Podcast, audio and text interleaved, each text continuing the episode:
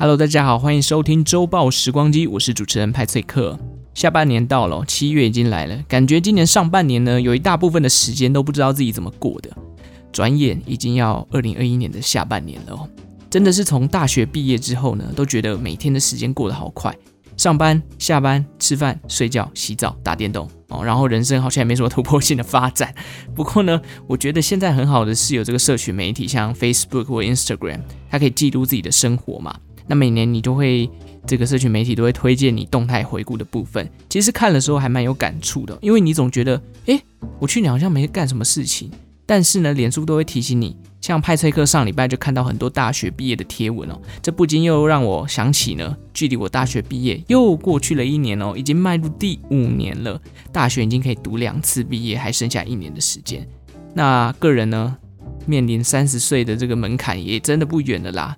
但是虽然这么说，动态回顾，今年二零二一年的回顾，我相信在二零二二年我看到的时候，应该会觉得蛮无聊的啦。因为第一个疫情的关系嘛，几乎有两个月的时间都关在家里，出不了远门。再来就是，我不知道大家会不会这样啊，随着年纪的增长，你就越来越讨厌在社群上面 po 关于自己生活的事情。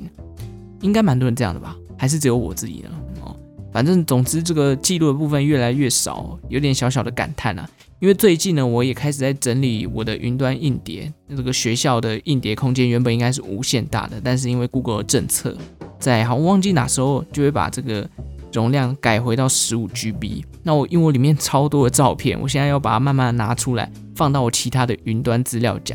哦，整理起来就会觉得哇，以前我怎么那么瘦啊？为什么以前可以看起来这么开心呢？现在到底是怎么了？这样，反正就是一堆一堆这种惆怅的心理就出现了。总之，这一次的这个三级警戒哦，来到了尾声。七月十二号要解封嘛，虽然不知道会不会顺利，真的就解封啦，但是真的已经有很多的，不管是公司啊，或是夜市，都采取所谓的微解封措施。可能是因为这个民生经济真的快撑不下去的关系吧。像我自己的公司呢，也要开始让大家去分流上班了。像上礼拜有一些我部分的同事已经到公司了，下礼拜就轮到我啦。好像蛮多家公司都这样搞的，我身边就有不少朋友呢，也跟我一样，七月五号就要进公司，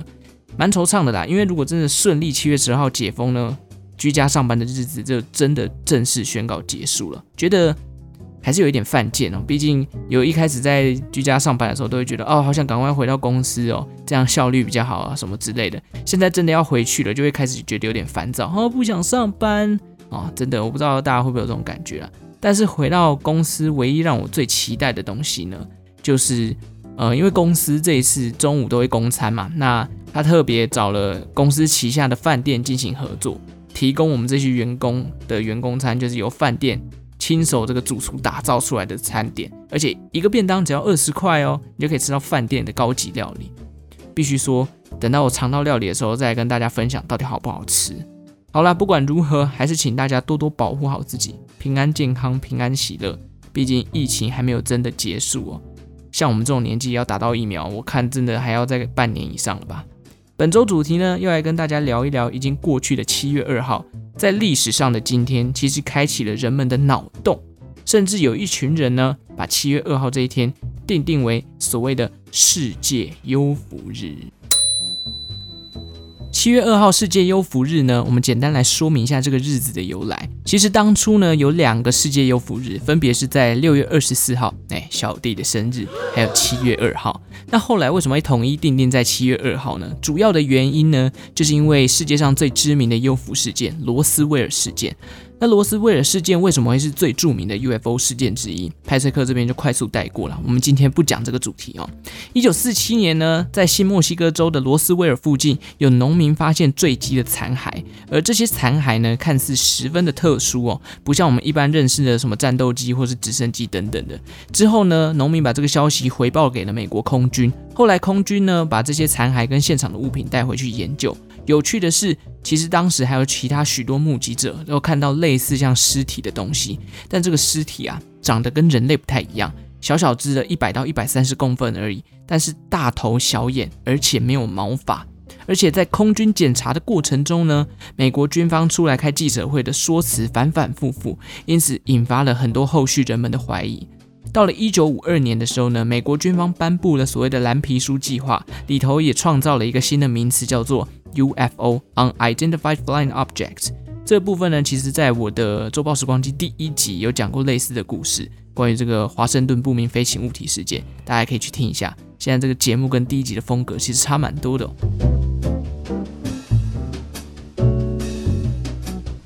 总之呢，就是这个事件哦，开启了人们对外星人跟外太空世界的想象。而罗斯威尔事件其实不断的有后续哦，包含曾经参与该事件调查的退役军官哦，他写了类似跟这个事件有关的科幻小说，还有一些相关记录的研究公开啊，导致更多神秘的遐想。还有，然后这个神秘档案被销毁啊，为什么没有公开等等的一些揣测跟怀疑啊。总之呢，对这个事件很有兴趣的人，可以上网找看看很多的资料。很多人有做相关的这个事件的影片介绍了，甚至挖了很多美国空军公布的公开档案放在影片里面，非常的有这个内容的扎实度。看完就是有一种感触，就是世界比你想象的还大得多。为了纪念这个事件呢，民间有许多对 UFO 痴狂的人才会成立的世界 UFO 日。在这一天呢，你可以仰望星空啦，搞不好你就有机会可以看到飞碟。但是七月二号已经过了，或者是你可以在家里面找几部这个跟外太空有关的电影。比如说 MIB 啊、异形啊、ID4 啊、绝地救援等等之类的来庆祝一下。不过近几年来好像真的比较少外星人相关的电影哦，可能这个题材已经在最近越来越不新颖了吧。但我们今天不 focus 在外星人事件之上，我们来讲另外一个以外星人为题材的戏剧，导致后续美国人民恐慌的故事，间接来跟大家分享一下媒体的渲染力到底有多可怕。这就是发生在一九三八年万圣节的火星人事件。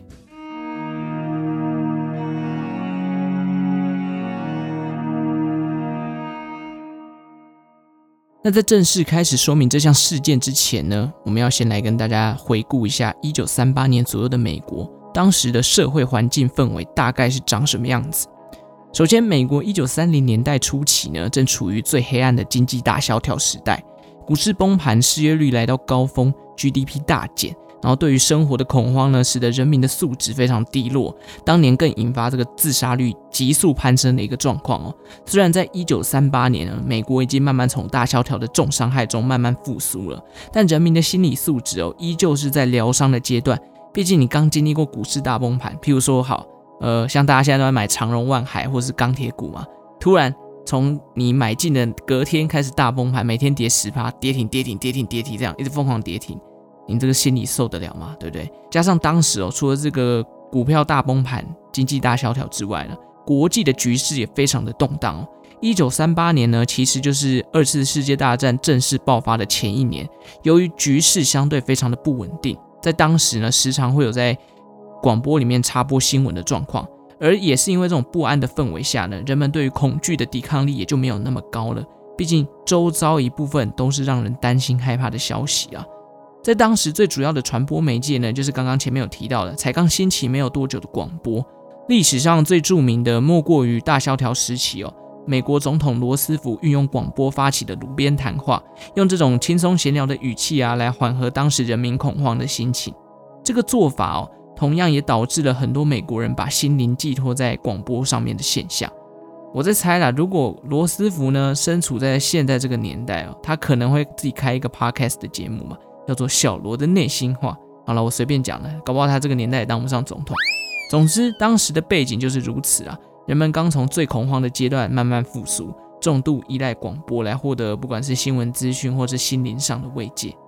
那广播其实除了新闻跟总统谈话之外，要疗愈人家的身心，当然还是要有一些娱乐性质的，比如说呃广播剧啊、广播节目等等。有这些节目制作，自然而然就会有媒体相关的竞争嘛，大家都要拼这个收视率。当时在美国呢，主要就是有三家的广播电视公司：ABC、NBC 跟 CBS，就类似台湾的华视、中视、台视的感觉。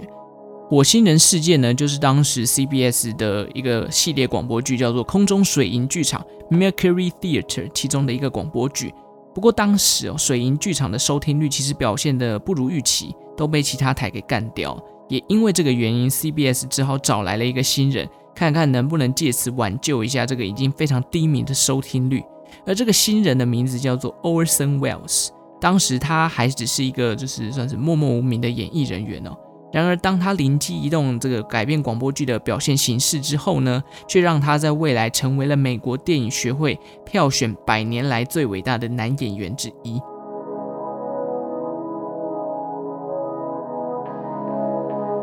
Wells 首先是将当时的一本小说，名叫《世界大战》，改编成了广播剧的形式，并且按照 CBS 电台的要求，即将在当年的万圣节晚上八点正式播出。不过，这个播出的时间呢，其实是一个黄金时段，因为是礼拜天的晚上八点。大部分的美国人在听广播的时候，这个时段都会锁定 NBC 的另一档节目。这档节目呢，是一个用腹语术做搞笑段子的表演方式。而那个腹语的娃娃呢，名叫 Charlie McCarthy，算是一九三零年代非常有名的大网红哦。不过好家在的是。这个 NBC 这档节目的时间不长，只有大概短短的十几分钟而已。很快的，人们听完 NBC 的节目之后呢，听说而 CBS 今天有万圣节的特别节目，就有不少人转到 CBS 的电台了。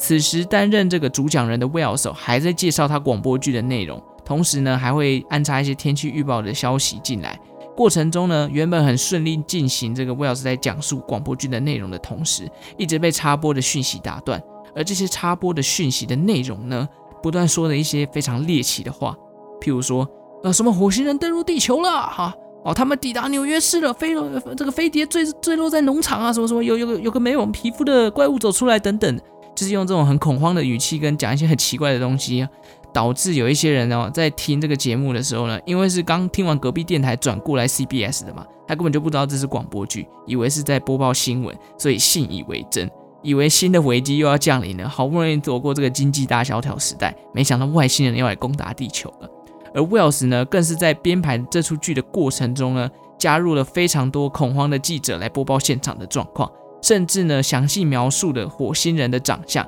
以及他们对地球人发动攻击的武器等等。更绝的是什么？他还找了一些其他的演员来扮演科学家跟政府官员，还有一些研究员。最后最屌的是什么？他直接中断播报。说什么？哦，呃，呃，记者播报要不然就呃，然后断讯，这样让大家以为这个记者被外星人给干掉了。总之，这个广播剧拟真程度在当时达到一个高峰啊！毕竟插播新闻是当时动荡不安的时代很常有的事情嘛，所以大家可能会以为，哎，就是一个插播新闻，但没有想到这个新闻讲一些自己完全不知道的事情。而在大约一小时的广播剧结束之后呢，Wells 还是提醒大家，哦，不好意思，大家不要紧张哦，这只是戏剧效果啦。就像是你走在路上呢，被你躲在草丛的朋友跳出来吓到一跳而已，不要恐慌，好不好？这样。可是他没有想到的是哦，这个恐慌已经在这一小时的时间内引爆了，一堆美国的民众开始打电话到警察局，想要问一下到底现在什么状况。然后电台呢跟报社也被挤爆，因为大家都想要得到第一手的消息嘛，大家都想知道这个外星人现在到底打到哪里了。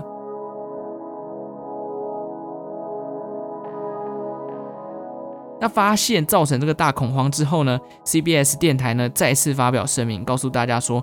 这一切都是假的，不要相信，不要怕，好不好？哦，那原本以为讲完这个声明啊，恐慌可以因此被压下来，但是呢，很多的媒体同行哦，并没有打算这样就放过 CBS 电台，尤其是那个年代，因为广播开始兴盛起来，报纸业啦、报社啊，他们的这个业绩严重受到打击哦，所以开始大肆报道这件事情，而且渲染说。因为这个恶作剧呢，导致许多人在恐慌中受伤。有人听到这个消息很紧张，要逃离这个美国嘛，就就是在过程中可能出车祸啊，或者摔断腿啊、跌倒等等之类的。还写了就是批评这个 CBS 电台要制作这种假戏剧效果，造成大家的心理影响，引发了很多的心理疾病等等。很多人看了这个报道之后呢，也开始提出诉讼，因为觉得自己也是受害者，然后开始控告这个 CBS 电台精神伤害，要求 CBS 电台要进行赔偿。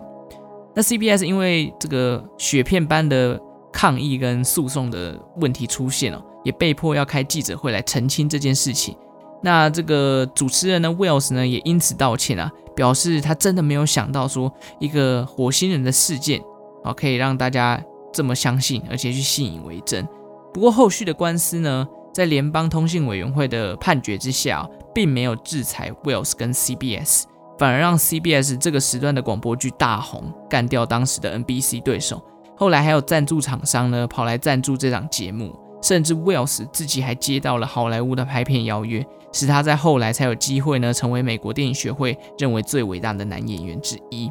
有趣的事情是，这件事情过去几十年后，有人再度采访 Wells 关于当初火星人他自己对于这件事情的看法。他个人表示，其实当时他在记者会上一直道歉，觉得很不好意思。不过他心里很爽啊，因为获得这种怎么讲瞬间爆红的感觉，而且有一大堆的关注哦。所以这件事情呢，派翠克得到一个结论，就是告诉我们说，想要红还是得要与众不同。这个亘古不变的道理呢，其实早在一九三零年代的时候啊，就有人展现给你看了。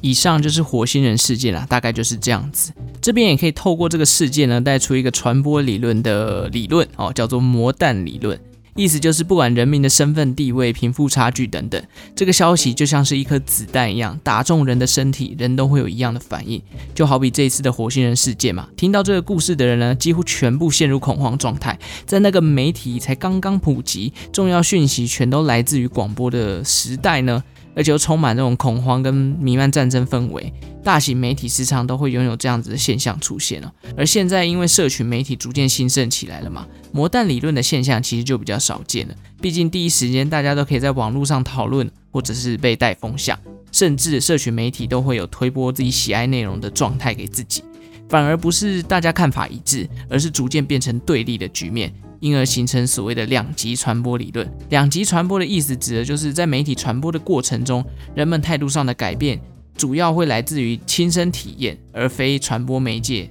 呃，主要就是在跟大家讲说，亲身体验的感觉比传播媒介来的影响力来的更大了。那我们在亲身体验的过程中呢，又往往会受到所谓的 KOL，也就是意见领袖的影响最多。人际传播的能量大于大众传播的能量。现在社会其实很常会出现两极传播的状况。加上现在媒体那么普及，手机随便都可以看到一堆新闻。这些媒体业为了追求高收视跟利润哦，很常会用一些比较耸动的标题或者是夸张化的内容来吸引阅听人的眼球。那总之不管怎样啊，我觉得大家还是要保持一个好的媒体识读能力。突然有一种回到大学在上 媒体试读的感觉，因为其实嗯，光是呃最近的新闻就好了，不管是选举还是。呃，政治的问题其实很常会看到这种带风向，或者是呃消息四面八方来，然后讲法大大相径庭的这种状况。这个时候呢，你就必须要去判断到底什么事情是真的，什么事情是假的。对于任何你得到的资讯，都要保持怀疑，这是我觉得很重要的一件事情啦。感谢大家今天的收听哦，我是派翠克。如果喜欢周报时光机的节目，欢迎订阅我的频道，也欢迎留下五星评论来帮助我推广节目哦。那我们就下次再见喽！这一集又变到二十分钟以内了。